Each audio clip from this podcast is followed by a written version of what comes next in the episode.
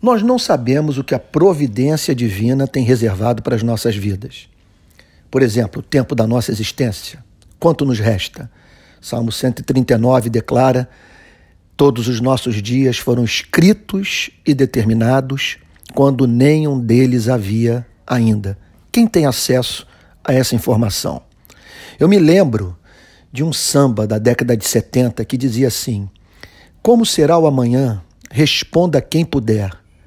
O que irá me acontecer, o meu destino será como Deus quiser. O que a letra do samba não fala é que a Bíblia lança luz, muita luz, sobre esse destino que está nas mãos de Deus.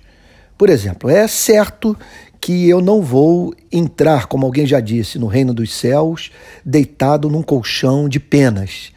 É, entre esse presente momento da minha vida e a morte, me aguardam lutas, provas, tribulações. Assim é a vida. A Bíblia jamais é, declarou que seria diferente.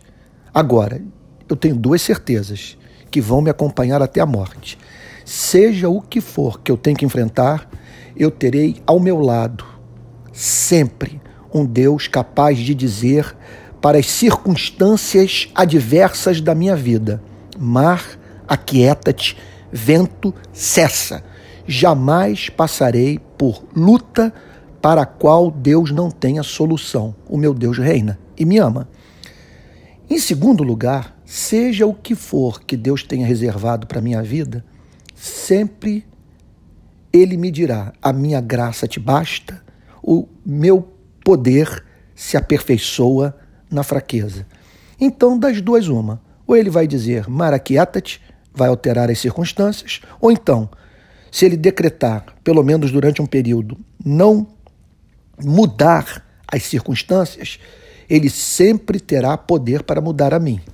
Ou ele comunicará graça que fará com que haja um rearranjo na minha vida de maneira que as tribulações não me sufoquem, ele vai estar sempre, portanto, é, regulando tudo aquilo que me diz respeito, de maneira que eu não passe por tentação sobre-humana, ou então ele vai dar aquela graça que, seja qual for a tribulação, permitirá com que eu não perca jamais a paz, a alegria no Espírito Santo e o propósito de viver para a honra e glória do seu santo nome.